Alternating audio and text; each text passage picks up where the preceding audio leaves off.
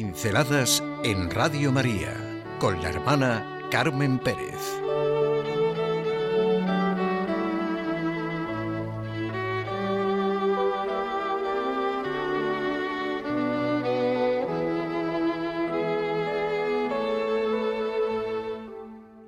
La recompensa.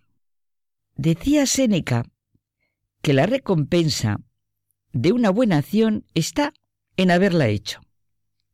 Gandhi que nuestra recompensa se encuentra en el esfuerzo y no en el resultado. Y muchos piensan que la recompensa del trabajo bien hecho es la oportunidad de hacer más trabajo bien hecho, de haber crecido, de ser mejor persona. En realidad, esas afirmaciones arrancan de una raíz común. La auténtica recompensa no es algo añadido a las actividades merecedoras de ellas. En sentido estricto es su consumación. Claro, de una buena acción, lo importante es haberla hecho. Y la felicidad es la recompensa que se experimenta.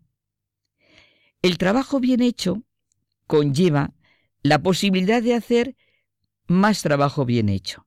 Y esa es la estupenda cadena o la estupenda entrada en nosotros mismos. El esfuerzo, ese activar nuestra responsabilidad, es la mejor recompensa, el mejor bien para cada uno. Favorece nuestro interior, nuestra autonomía personal, nuestra propia autoconciencia.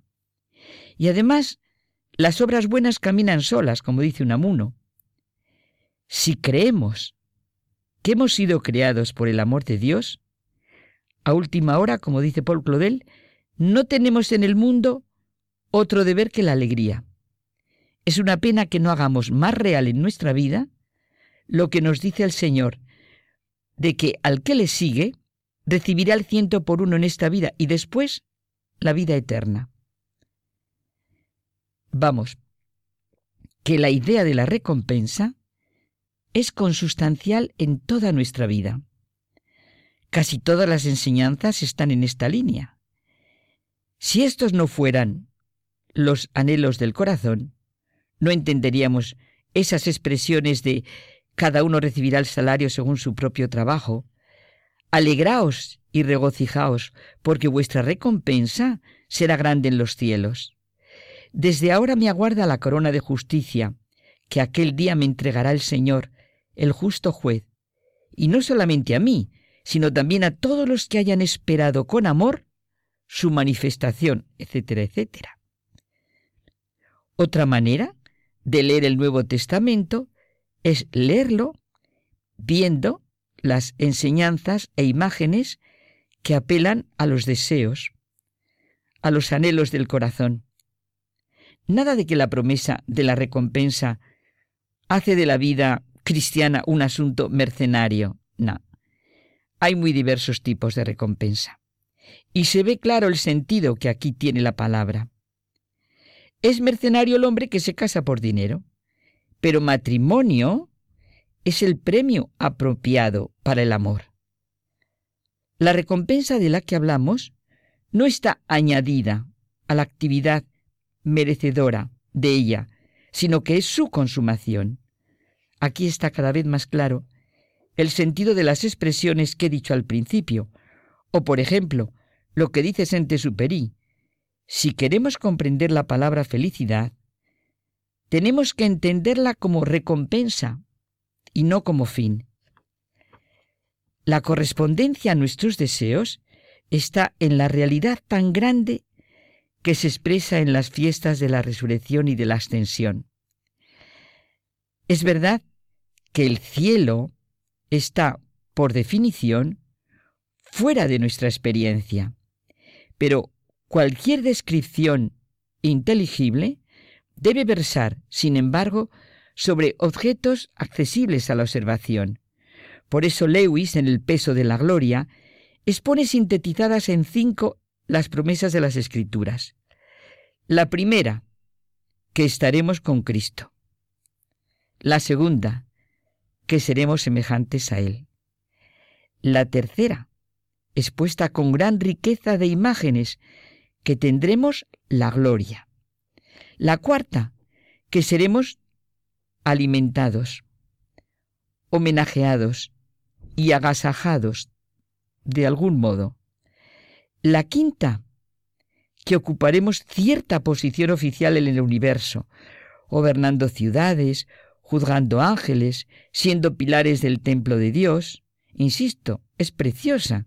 Las imágenes, algo que nos haga accesible lo que debe ser abrirnos a ese enorme misterio de la vida eterna expresado en la extensión del Señor. Son todo imágenes en las que nuestros sentimientos y anhelos pueden encontrar un horizonte de inmensidad y de plenitud no finita. Quizá alguien piensa, ¿para qué hacen falta las cuatro últimas si existe la primera? Las que hemos dicho, la primera, que estaremos con Cristo. Luego ya seremos semejantes. Eh, la tercera expuesta con riqueza tendremos la gloria, seremos alimentados, la quinta ocuparemos. Precioso. ¿Para qué hacen falta las cuatro últimas si existe la primera? Quien tiene a Dios y todo lo demás no tiene más. Quien tiene solamente a Dios, tiene todo.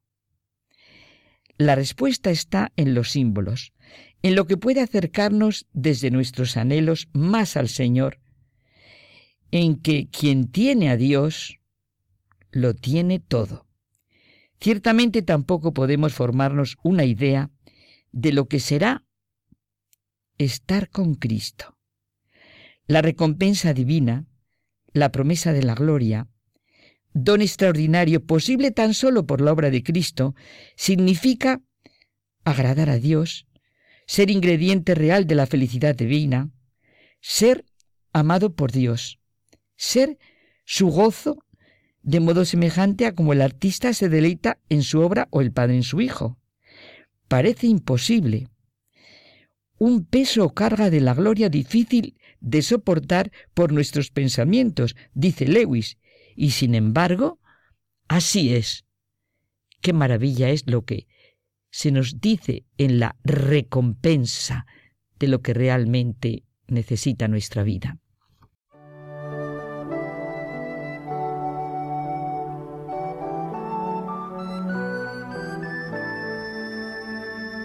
Pinceladas en Radio María con la hermana Carmen Pérez.